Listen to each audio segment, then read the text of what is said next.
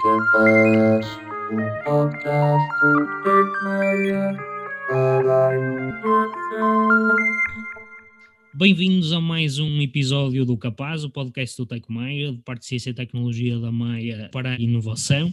Temos vindo a conversar com ilustres personalidades da nossa praça naquilo que diz respeito à investigação e à inovação em ciência e tecnologia, umas vezes com personalidades, outras vezes mais focados nas empresas e nas soluções que elas estão a desenvolver ou que então já estão no mercado. No último episódio foi com uma empresa aqui da Maia que está a trabalhar na distribuição da vacina da Pfizer, a APP Termo, que tem soluções térmicas para a cadeia de distribuição da vacina à Covid-19. Temos cá hoje connosco o Bruno Santos e o Pedro Madureira, ambos são co-founders da Immunetep, que é uma empresa que está assediada, honra seja feita, num parque irmão do Tecmaia, que é o Biocante, em Cantanhede, bela região onde se come e onde se vai por excelência neste país e é sempre um ponto de paragem obrigatório para quem vai de norte para sul ou de sul para norte. Portanto, é um gosto, não só por isso, mas também receber-vos e percebermos que os parques de ciência e tecnologia são importantes para o desenvolvimento do país e também da nossa investigação. E, portanto, bem-vindos, muito obrigado pelo vosso tempo, pela vossa disponibilidade. Em termos de uma breve apresentação, o Bruno Santos é co-founder e CEO da Immunetape, define-se no LinkedIn como um empreendedor de startups na área científica e como um especialista em biotecnologia e ambiente. O Pedro Madureira é co-founder também da Immunetape e CSO, e é especialista em ciências biomédicas, doutorado na área e tem já uma carreira forte em termos de investigação. Eu começava por questionar, porque nós sabemos que a Immunetape é uma spin-off da Universidade do Porto, e exatamente aquilo que nós queremos saber logo para começar é como é que nasceu a empresa e qual é propriamente a sua missão.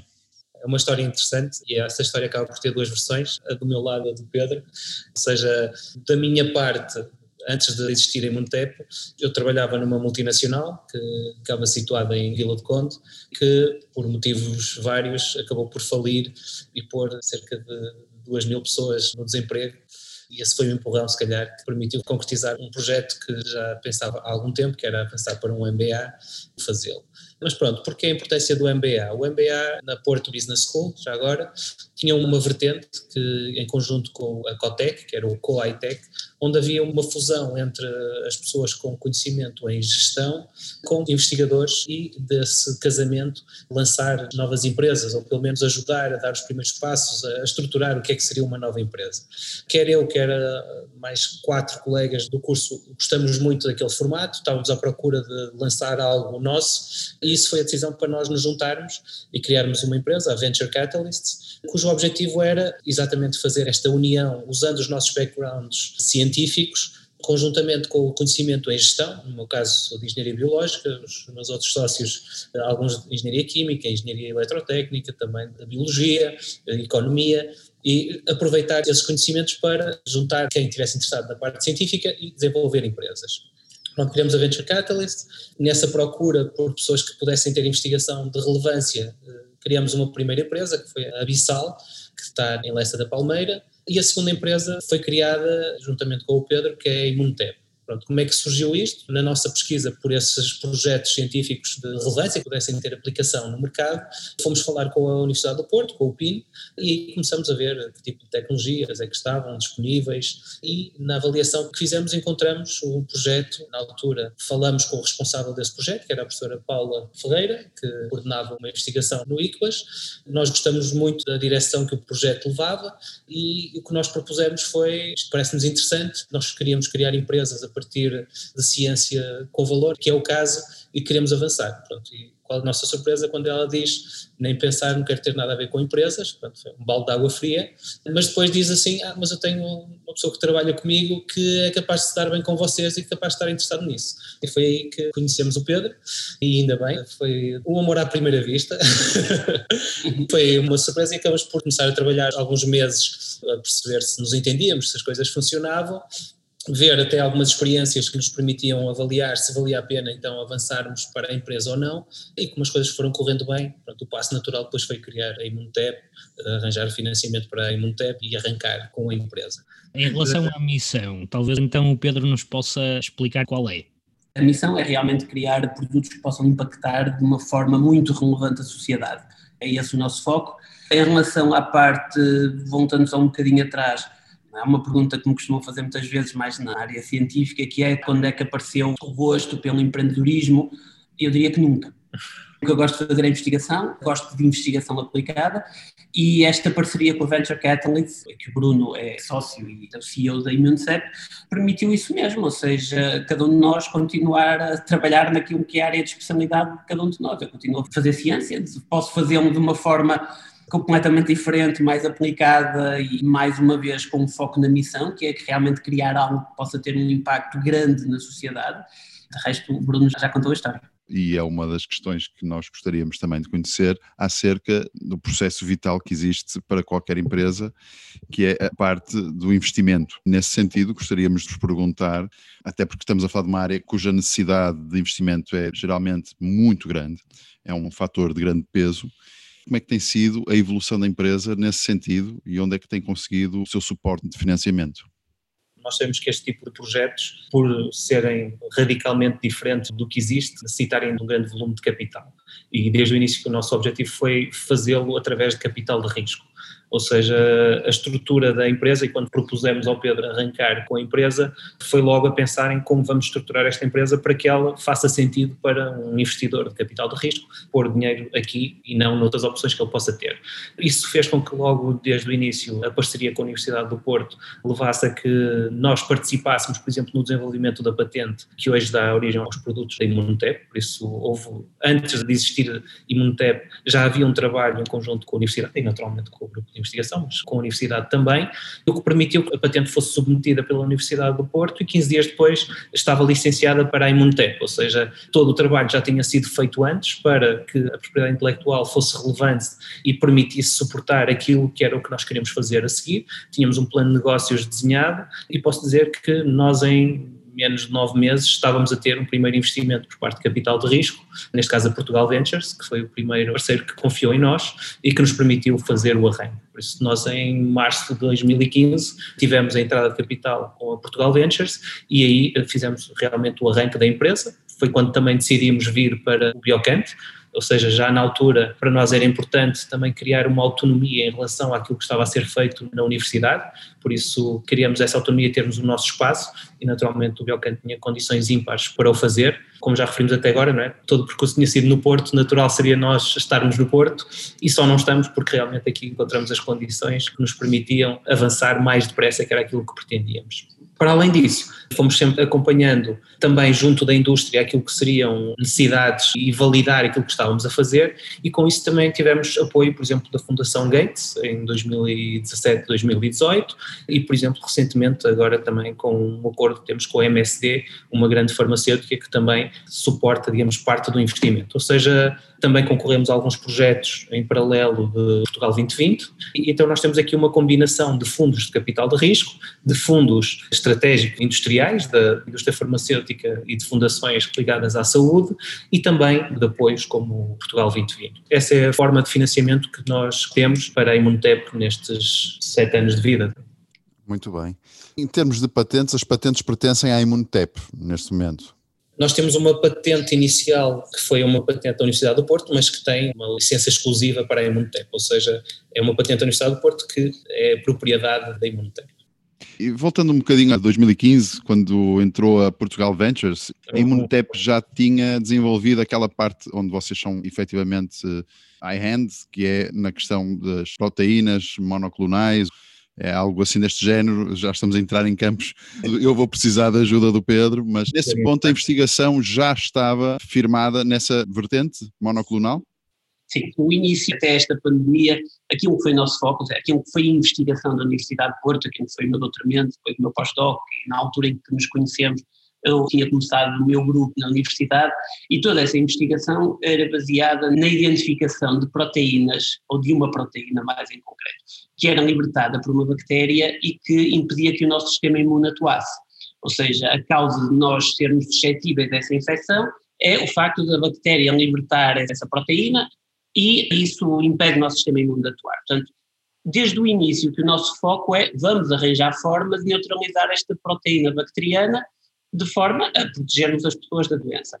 Isso era o pé em que estava a investigação quando iniciamos a Imunicep. Aquilo que foi o primeiro trabalho, e aí durante esse período que não tivemos o investimento da PV, foi perceber se havia outras bactérias que usavam esse mecanismo. Tínhamos fortes indícios de que sim, mal tivemos o investimento, conseguimos perceber que além daquela bactéria inicial em que tinha começado todo o estudo, há aqui um conjunto de cinco bactérias diferentes que usam o mesmo mecanismo, portanto, as nossas terapias é para neutralizar esse mecanismo e com isso conseguir prevenir ou tratar infecções causadas por cinco bactérias diferentes. Que dois produtos é que temos? Um é uma vacina, ou seja, a vacina é preventiva, não é? As pessoas tomam de forma a impedir que, que tenham a doença, e temos então os anticorpos monoclonais. Os anticorpos monoclonais é algo que pode ser usado como tratamento, como substituto dos antibióticos, por exemplo.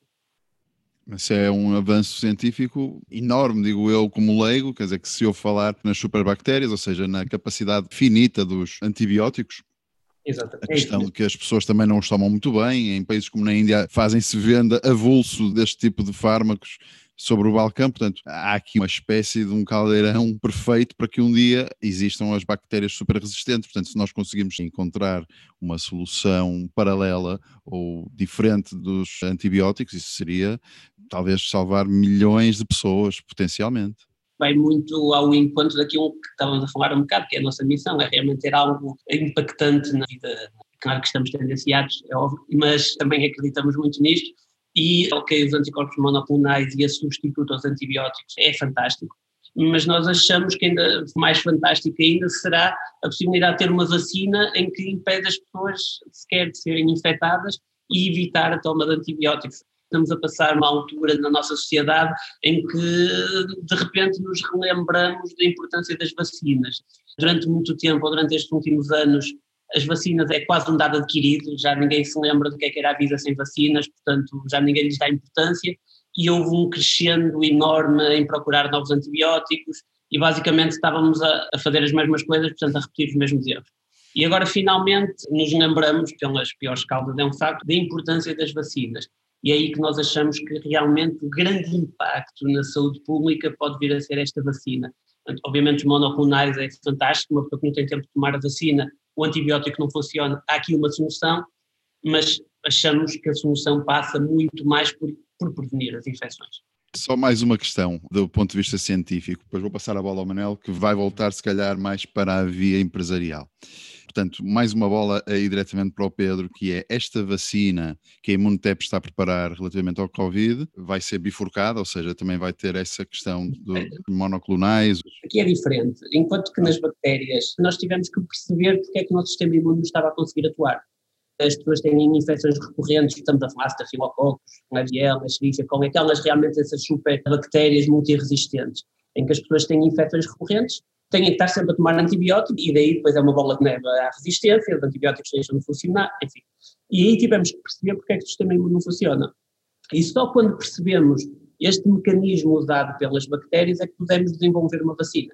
Uma vacina e os monoclonais. Com o SARS é completamente diferente. Aqui este é aquele caso clássico onde as pessoas que têm a doença e ficam curadas da doença têm imunidade para a vida toda. Aqui é quando é fácil construir vacinas. Portanto, no caso das bactérias, a vacina tem como base o conhecimento do mecanismo de imunossupressão. No caso do vírus, a abordagem é completamente diferente. Basicamente, usamos o vírus inativado, ou seja, nós sabemos que a exposição do nosso sistema imune ao vírus, as pessoas têm doença, as que curam da doença, é suficiente para ter uma imunidade forte e duradoura. Portanto, a nossa ideia na vacina é usar exatamente essa mesma exposição sem causar a doença. Mas a morte por Covid muitas vezes não é diretamente pelo vírus, é precisamente por causa de uma infecção oportunista, um agente Para bacteriano. oportunistas. Podemos atuar depois com a outra. Era onde eu queria chegar, se vocês podiam ter aqui uma resposta. Dois em um, que vos colocava ainda mais à frente em termos de mercado, e agora voltando à parte empresarial, quer dizer, uma resposta tão robusta quanto essa é difícil de encontrar no mercado não propriamente a parte empresarial, mas o David fez muito bem em ir já por este caminho, que é, vocês alcançaram um grande mediatismo nas últimas semanas, exatamente pela vacina que estão a desenvolver contra a Covid-19 com a particularidade que não é injetável, mas sim por respiração, não é? Por aspiração. Uhum. A pergunta que vos coloco para início deste tema é como é que surgiu realmente este projeto e em que fase é que ele se encontra neste momento? Bem, surgir, acho que é fácil a resposta, não é? Em maio do ano passado tivemos que parar, apesar de estarmos a trabalhar em vacinas, mas uh, tivemos que parar, não é? fecharam as fronteiras, deixamos de ter uh, hipóteses de sequer de trabalhar.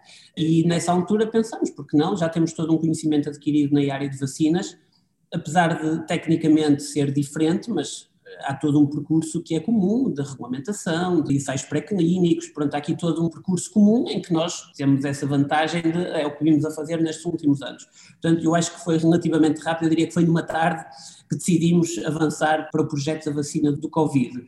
E depois, eh, e falando mais tecnicamente, depois deixa a parte de gestão e financeira para o Bruno, mas de uma forma técnica para nós foi claro desde o início, até porque, e deixem-me fazer aqui um parênteses, muito do que sabemos agora para este SARS vem a confirmar aquilo que também se soube em 2002 para a primeira pandemia de SARS. Portanto, isso também já estava na nossa mente e desde o primeiro momento para nós era claro que tínhamos que ter uma vacina com o vírus inativado. Era claro já desde então que iam aparecer variantes, isso acontece em qualquer vírus. Portanto, quanto mais fotocópia do vírus a vacina for, melhor é. Por outro lado, também foi claro para nós que tinha que ser intranasal ou inalada, tinha que chegar aos pulmões para reforçar a imunidade dos pulmões. Isto, na imunologia e na história das vacinas, já temos muitos dados que reforçam que para infecções pulmonares o ideal é uma vacina intranasal ou inalada, que estimula a resposta dos pulmões. E depois há aqui outro pormenor que também achamos interessante, ou seja, a vacina tem um vírus inativado, deve chegar aos pulmões e deve reforçar ao máximo a nossa capacidade natural de responder a vírus. Nosso sistema imune tem uma forma muito particular de responder a infecções víricas. Além da produção de anticorpos, temos outras formas de responder a infecções víricas e nós queríamos que a nossa vacina estimulasse essa nossa capacidade natural de responder a vírus. E por isso usamos uma substância, que é um análogo do RNA, que é usado como adjuvante. O adjuvante é uma substância que todas as vacinas têm para aumentar a resposta à vacina do nosso sistema imune. Neste caso, escolhemos um adjuvante que permite potenciar a produção de anticorpos neutralizantes, mas também as nossas defesas naturais contra os vírus.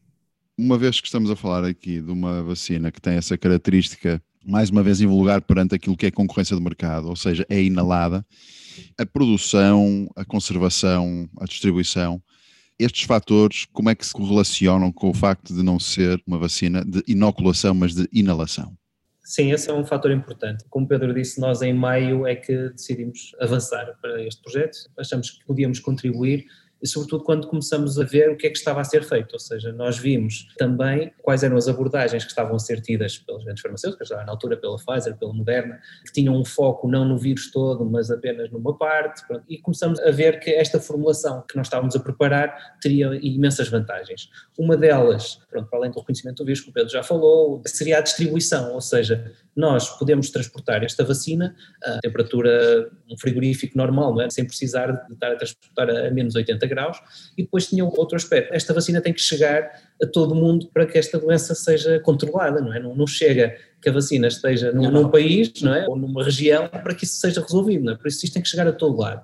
E infelizmente nem todo mundo tem profissionais de saúde em abundância que permitam administrar as vacinas, não é? Nós estamos a ver problemas na Europa para administrar vacinas, imaginem o que é eh, se formos para a África, africana, não é? Pronto, ou seja, nós sabemos que é uma dificuldade que tem que ser ultrapassada, não é? Por isso esta abordagem de usarmos um dispositivo que é simples, não é? É só inalar, é só respirar, elimina esta necessidade, ou pelo menos reduz drasticamente esta necessidade de um especialista que tenha que administrar a vacina e, por outro lado, tem esta vantagem de ter uma maior capacidade de evitar, a, neste caso, a infecção por parte do vírus. Ou seja, nós combinamos aqui uma série de fatores que são chave para uma resposta global, se bem que nós no início a nossa preocupação foi Vimos que não havia capacidade à escala global para produzir vacinas para toda a gente, era impossível, não é? Nós sabíamos que ia haver este problema, que este problema que estamos a ver agora das vacinas não chegarem para todos era previsível e nós começamos a pensar, bem, nós como país pequeno que somos, vamos ser os últimos a receber a vacina, não é? Por isso,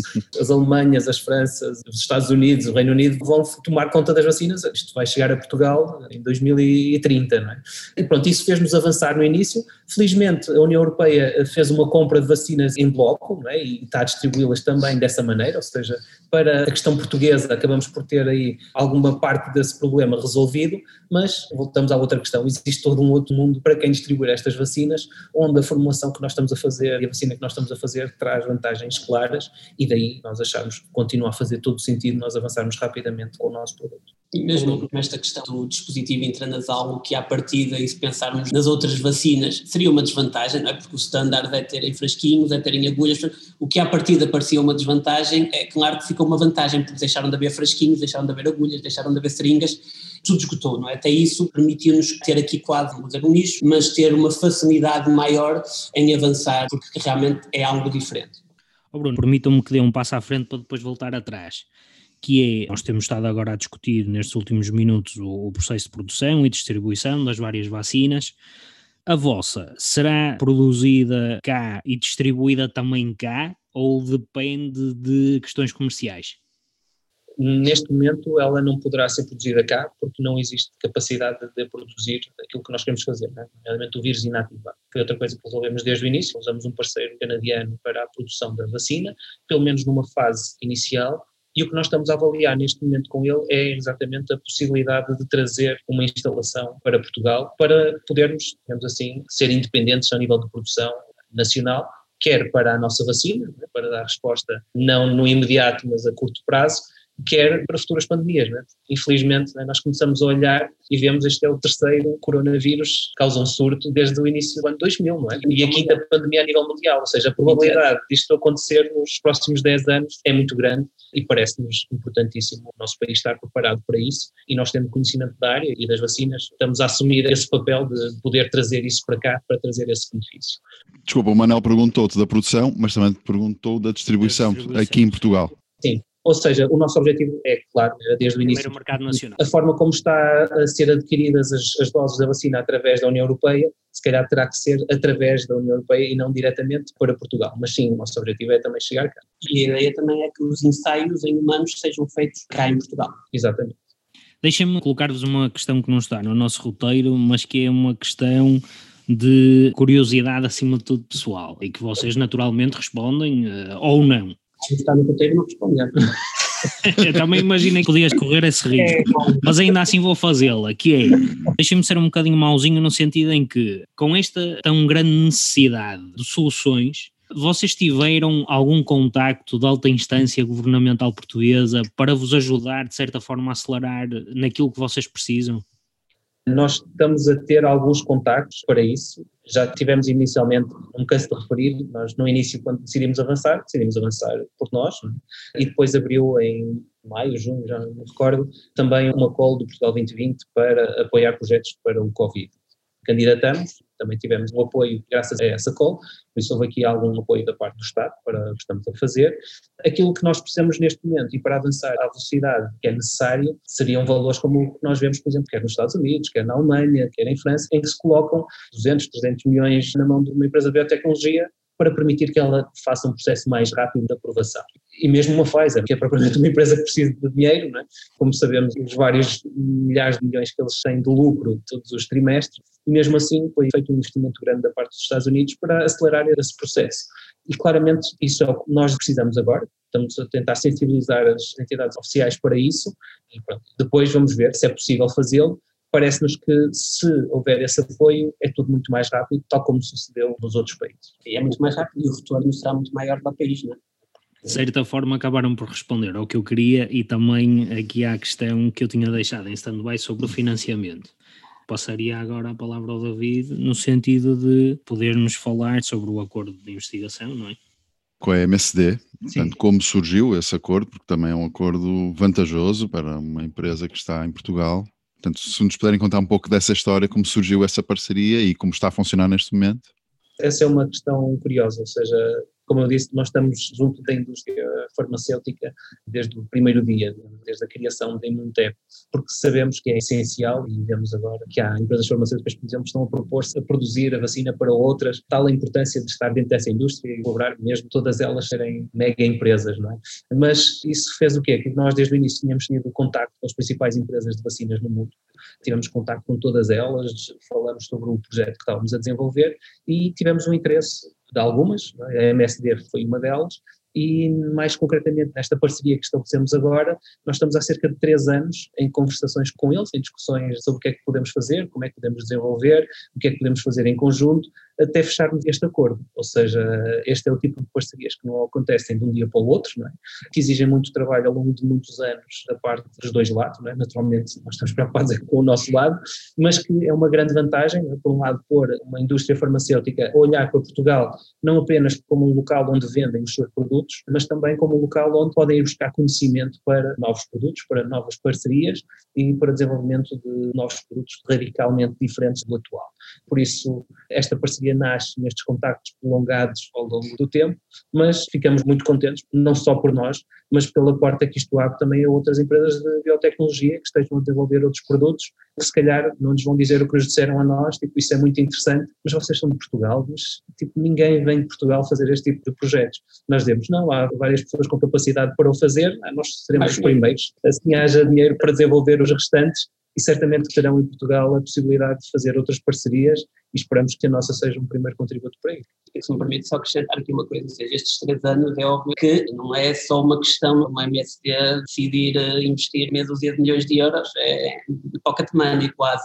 O que foi interessante para nós e que foi extremamente relevante para nós nestes três anos se calhar já mais que três, tempo vai passando, foi o estabelecer de uma confiança. Nós fazíamos aquilo que dizíamos que fazíamos. E só quando se estabeleceu essa relação de confiança é que se é dinheiro que vocês precisam, pega. Faz todo sentido essa validação internacional para nos ajudar a combater um pouco aquilo que é o estigma a que o Bruno estava a referir, de sermos um país pequeno, com uma economia pequena, portanto, inovação que venha daqui não é algo que as pessoas estejam a nível internacional habituadas ou à espera. Portanto, vocês estão a fazer também um papel preponderante em mudar esse tipo de paisagem que não nos favorece enquanto país. Bruno e Pedro, vocês são, acima de tudo, uma spin-off do mundo académico, mais propriamente da Universidade do Porto, que já está a ganhar cada vez mais o seu espaço a nível internacional em termos de reconhecimento e de capacidade de polo de investigação, por excelência. E curiosamente aqui neste podcast temos falado deste poder de incubação, digamos, da Universidade do Porto. O que é que vocês acham que falta para que tudo se torne mais, eu não queria dizer ambicioso, mas que tudo se torne mais fácil para que haja mais capacidade de desenvolvimento, como no caso da Imunetep? Primeiro ponto, parece-me que é importante que as pessoas percebam que isto não é fácil. Por muita ajuda que exista, e vemos países que fazem isto há muito tempo, isto nunca é um processo fácil e devido à complexidade de projetos como o nosso, é necessário que uma série de fatores estejam a funcionar ao mesmo tempo.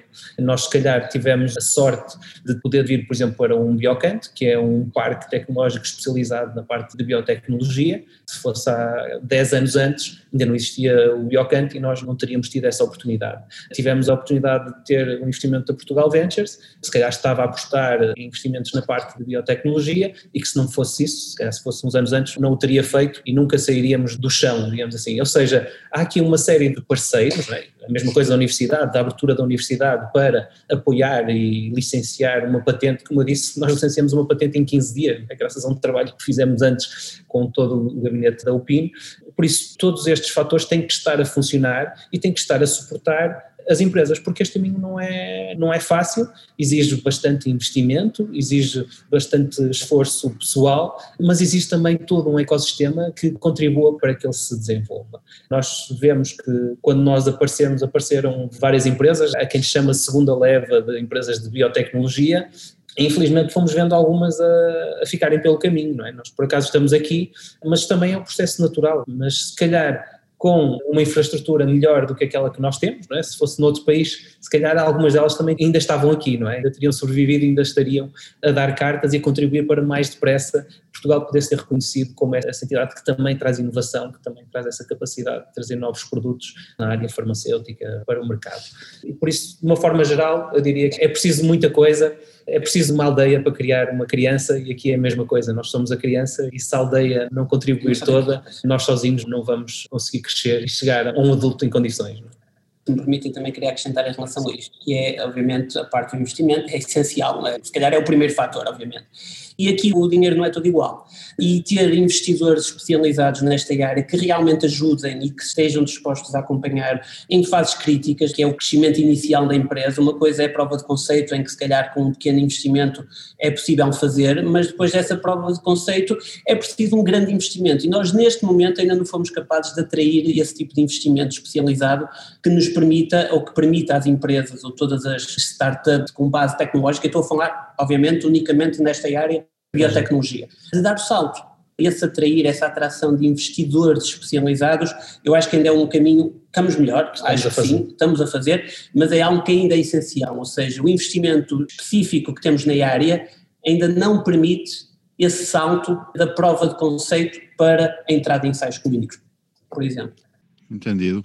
Vocês têm um grant concedido pela Fundação Bill and Melinda Gates um grande candidato a uma ajuda neste ponto de financiamento. Estamos a falar de um acesso quase ilimitado a fundos. Não sei se estás a falar disto por causa deles terem avançado sobre a da Oxford. Estou, estou também. Eu ia conduzir para aí. Há aqui uma questão que estávamos a debater antes, antes de nos ligarmos. entrarem, nós temos é. esta tendência de falar de coisas que são realmente importantes para a humanidade. Pronto, podíamos estar a falar de programas de televisão. Ou de futebol, mas por acaso estamos a falar disto. Então, aquilo que eu li acerca da questão... Não quer dizer que não seja importante que o Porto ganhe o campeonato, atenção.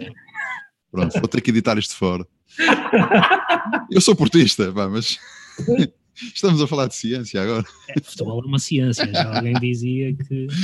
Agora, voltando, nós estávamos de facto a falar sim, sobre estas questões e eu estava curioso de saber, portanto, porque aquilo que eu li é que a ideia inicial da Oxford era que fosse feito em campo aberto, portanto, que fosse um open source, mas que entretanto foi precisamente através de uma pressão exercida pela fundação do Bill Gates que não se avançou com o facto de ficar em campo aberto. E afinal, quer dizer, agora vemos que países pobres vão ter mais dificuldade de acesso e, como dizia o Bruno há pouco, e muito bem, isto é uma pandemia. Não adianta nada, temos uns países que já estão com uma imunidade muito robusta e os pobres não estarem, porque isto vai voltar, vai haver mais mutações, vai criar um ciclo vicioso em que assim não saímos daqui, porque o elo mais fraco vai ser sempre quem vai ditar a robustez total. Exatamente. Exatamente. E muitas vezes falamos deste número mágico dos 80% imunizados, não é os 80% em nossa casa, é os 80% no mundo. Estamos num mundo que não é de 80%, não é? E há esse risco. Mas sim, nós estamos em contacto com a Fundação, também sabemos que apesar de ser uma fundação supostamente sem fins lucrativos, não é? É importante essa vertente, posso-vos dizer que nós, quando decidimos avançar, a nossa primeira preocupação foi vamos proteger a nossa, a nossa vacina, não é? Por isso, nós também temos uma patente sobre a, a nossa vacina, porque sabemos que, caso assim não seja, a nossa probabilidade de termos investimento é drasticamente menor. Por isso, sabemos que essas são as regras do jogo. E, naturalmente, alguém chegou a pessoa mais rica do mundo, não é por ser bom rapaz, não é? Por isso ele sabe as regras do jogo, do capitalismo, e por isso é que ele também não quer que furem esse jogo, não é? E por isso tomaram essa decisão, nós também sabendo que essas são as regras do jogo, mas sabendo também que queremos que isto chegue a quem precisa, então vamos jogar com essas regras, vamos criar também uma proteção para a nossa vacina, mas vamos chegar então a esses parceiros e vamos ter reuniões com eles, como já tivemos várias, exatamente para avaliar essa possibilidade de ter também parte do investimento, porque eles também sabem que isto tem que chegar a todo lado e se não chegar a todo lado ninguém está protegido, não é? Só assim é que podemos ultrapassar isto como um todo. Por exemplo, em África do Sul o preço das vacinas vai ser o dobro do que será aqui na Europa, por exemplo quando até a África do Sul foi um dos sítios onde se conduziram vários ensaios em pessoas, quer dizer, não há aqui uma retribuição Há uma declaração do, do António Guterres ontem, onde diz que 75% das vacinas estão em 10 países e 130 países não receberam uma única dose da vacina. por isso, este é o mundo em que nós vivemos, escusamos de ser inocentes, não é? E nós sabemos que é esse mundo em que estamos e já sabemos que isto ia acontecer. Não? É? Parte da razão que nos fez avançar foi que pensámos que Portugal já estaria fora deste grupo, felizmente ainda conseguimos algumas migalhas, mas claramente há um mundo inteiro que precisa deste apoio e se calhar soluções como a nossa estão mais perto de conseguir. E, e esse é o nosso, é o nosso foco. Aqui, deixa-me fazer aqui dois disclaimers, um é não estamos aqui a defender ninguém e não somos os melhores do mundo, fora de questão. É óbvio que hum, nesta questão do Bill Gates ou da Gates Foundation, Não vamos ser inocentes ao ponto, como o Bruno disse, alguém que chega à pessoa mais rica do mundo e divulga isso, há ali muitas agendas em paralelo, não só dele. Por outro lado, também há aqui uma questão que é importante, e é que esta parte que eu digo que não estou a defender ninguém, mas é um pormenor importante, que é, neste momento está tudo muito mediático, é óbvio, toda a gente, é tudo open source, é tudo para todos, mas isto funciona bem nas notícias, porque se não houver a fábrica ou a empresa que vai produzir ou a empresa que vai fazer chegar, se não tiver retorno financeiro não vai fazer. Faz agora porque tem pressões, daqui a dois anos já não faz. Portanto, aqui um modelo económico, como o Bruno estava a falar, não sei se é preciso manter, mas é necessário que ele haja nos próximos anos, é esse modelo económico que vai prevalecer e cada vez mais nós temos noção disso. Há muitas soluções para SIDA, até para a gripe, que não vingaram porque não seguiram este modelo económico, se calhar melhores do que as soluções que nós temos mas não vingar, portanto, ninguém tem a capacidade de dizer, não, eu sei que isto é melhor, mas vou fazer uma coisa completamente ao lado deste modelo económico e vai chegar ao mundo todo. Não, neste momento não vai.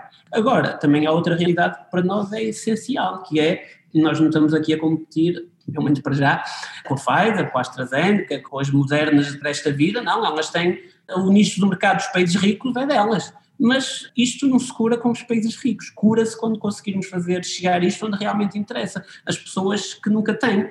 Eu vou fazer outro exemplo, se alguém tivesse preocupado com esses problemas a sério, já não havia fome, não é? E não é preciso uma vacina para isso, e é muito barato. Portanto, há problemas de saúde pública que só serão resolvidos se conseguirmos chegar às soluções aos países... Soluções globais. Soluções globais. E é uma coisa que é, aqui um parente, mesmo para nós, Portugal, no outro dia estávamos a comentar, estávamos a discutir este exemplo, alguém comentou, já não lembro quem, que a TAP, que é o buraco financeiro neste país, o principal mercado da TAP são os palopes, são países africanos. Enquanto não chegaram à vacina, a TAP não sai de Portugal, a TAP não vai competir com a Lufthansa para os Estados Unidos ou para. Não, a TAP, o principal mercado da TAP é países africanos ou países de expressão portuguesa, enquanto não tiveram a vacina, não resolvemos o problema de Portugal. Portanto, acho que nós podemos começar a mudar o bico ao prego se começarmos a perceber e a dar a perceber que nós precisamos tanto desses países como eles precisam de nós. E se a solução for global e para quem interessa, é bom para todos. Se calhar não fazemos tantos milhões ou tantos bilhões no primeiro ano, mas, mas não interessa, prazo, mas a longo prazo resolvemos um problema e é bom para todos.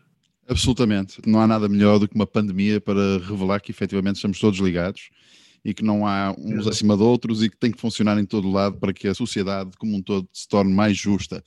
Agora, a pergunta não de um milhão de dólares, mas de 100 milhões de dólares. O que aconteceria, que atitude, que postura tomariam vocês se, por exemplo, a Fundação Gates vos comprasse a patente por 100 milhões de dólares para ir à vida deles com a vossa patente? Vamos a falar disso ontem. Como é óbvio, eu se estivesse no vosso lugar também me preocuparia com este tipo de cenário, porque é possível. Sim, é uma possibilidade. Então, vocês querem se comprometer aqui com uma resposta ou querem pensar mais no assunto isto fica para outro podcast? Tudo depende em troca de quê, não é? Porque, como o Pedro referiu, o nosso objetivo é ajudar, o nosso logo é For a Safer Tomorrow, não é? Nós estamos aqui a tentar contribuir para problemas de saúde à escala global, falamos da resistência a antibióticos, falamos agora do Covid, por isso isso é o que nos move. 100 milhões de dólares da vacina de Covid eram muito úteis para nós desenvolvermos a nossa vacina para a resistência a antibióticos. E investiríamos certamente uma boa parte desse valor nem muito é porque acreditamos no que estamos a fazer. Mas, por outro lado, também depende para que é que eles queriam os 100 milhões, também iam usar a nossa vacina para fazer chegar mais depressa, se calhar, a esses mercados, por isso depende o que é que estávamos a trocar por esses 100 milhões, mas por um lado interessava-nos que ambos os produtos possam chegar o mais rapidamente possível às pessoas, se esses 100 milhões contribuírem para isso, claramente que é uma coisa que estamos dispostos a aceitar. Complementar esta resposta com, já nos foram feitas propostas a nível pessoal, que garantidamente, pessoalmente, quer eu, quer o Bruno, estaríamos muito melhor e seguramente muito melhor. E que dissemos que não, por uma única razão. Nenhuma dessas propostas tinha em conta aquilo que era o melhor para a empresa e para os produtos que nós acreditamos e dissemos que não. Se achássemos, nós também sabemos, há gente provavelmente que faz isto melhor que nós, que tem mais conhecimento, e aí, se nós soubermos que essa proposta é melhor para a empresa e faz com que os produtos cheguem mais depressa, então até por menos de 100 milhões. Muito bem, obrigado pela vossa candura, pela vossa resposta. Uma última questão. Vocês há pouco falaram em crescimento. Neste momento, a vossa equipa é de quantos elementos? Somos 10. E estão à procura de mais pessoas? Tudo está ligado, mais uma vez, nós não contratamos ninguém que não possamos pagar, não é? Não é o nosso modelo de negócio. e por isso está tudo ligado, ou seja, a partir do momento que nós tenhamos investimento, naturalmente vamos precisar de mais pessoas. Naturalmente o perfil passa muito pelo conhecimento científico, quer a parte farmacêutica, bioquímica, microbiologia, ciências da saúde, digamos, das diferentes vertentes, porque aí é aquilo que nós trabalhamos. Por isso temos esses diferentes perfis na equipa atualmente e precisamos certamente de os reforçar para poder avançar com os diferentes programas. Agora tenho que aproveitar esta oportunidade para dizer isto. Eh, normalmente eu e o Bruno é que falamos, porque a pois. equipa está a trabalhar, e se eles não estivessem a trabalhar, nós não estávamos aqui a falar. E nós temos uma equipa fantástica, são 10 pessoas, ou melhor, 10 com, 2, portanto são 8 pessoas a trabalhar. São 8 fantásticos e nós. E nós, exato. Um bocadinho. E é realmente uma equipa fantástica e nós temos muita sorte em conseguir ter esta equipa, são 8 pessoas que acreditam no projeto, portanto o projeto não é meu, nem é do Bruno, o projeto é de todos nós, e para nós é essencial que essas pessoas estejam bem e que seja qualquer pessoa que entre na equipa, nós queremos que acredite no projeto e que avance, porque acreditamos que oito pessoas que estão de corpo e alma no projeto é essencial. Como o Bruno estava a dizer um bocado, quando isto corre bem é difícil, portanto, se, se houver gente que não está satisfeita, não corre. E essa é uma, uma preocupação enorme da nossa parte, obviamente vai sempre haver gente que, pronto, que olha, não é bem isto que quer e amigos na mesma, mas é essencial para nós isso da equipa. Portanto, é óbvio que queremos crescer, vamos ter que crescer, vai estar muito dependente do próximo financiamento, dos próximos passos, mas há uma preocupação enorme em que quem esteja na equipa acredite realmente que isto pode fazer a diferença e nós podemos pagar salários milionários, infelizmente ainda não fazemos, mas queremos fazer, mas até podemos fazê-lo. Se as pessoas não estiverem motivadas porque acreditam no projeto, não há salário que pague isso. Nós temos uma sorte brutal em as pessoas que aqui estão são uma equipa fantástica e graças a ela é que estamos aqui e todos os nossos esforços é para que isso continue. Muito bem. Bruno Santos, Pedro Madureira, muito obrigado pelo vosso tempo. Em nosso nome, agradecemos imenso a vossa disponibilidade. Tenham a certeza que têm cá no Take Mai, assim como têm aí no Biocante, uma casa sempre que venham cá mais a norte portanto parem por cá, conversem connosco, nós também temos aqui algumas boas ideias para partilhar e algumas empresas interessantes para vos apresentar e que poderão também estar interessados uh, no vosso projeto. Trabalhar em rede é assim mesmo. Um abraço nosso daqui para aí e que o vosso projeto tenha o um maior sucesso. Nós deste lado vamos fazer com este pequeno contributo, pequeníssimo contributo, um bocadinho mais na ajuda da divulgação do bem que vocês estão à procura e portanto uh, é isso mesmo o melhor que vos podemos desejar é esse total sucesso, porque o vosso sucesso também será o nosso. Aliás, será o sucesso da humanidade, podemos dizer assim, não é? Porque tudo que seja investigação científica na proteção da saúde das pessoas deve ser uma prioridade de uma sociedade desenvolvida que procura o bem coletivo. Exatamente. Brevemente voltaremos com mais notícias, curiosidades, pessoas que nos falam de inovação em português. Obrigado e até à próxima. Obrigado. Obrigado. Obrigado. Prazer conhecer. Podcast to take my, but I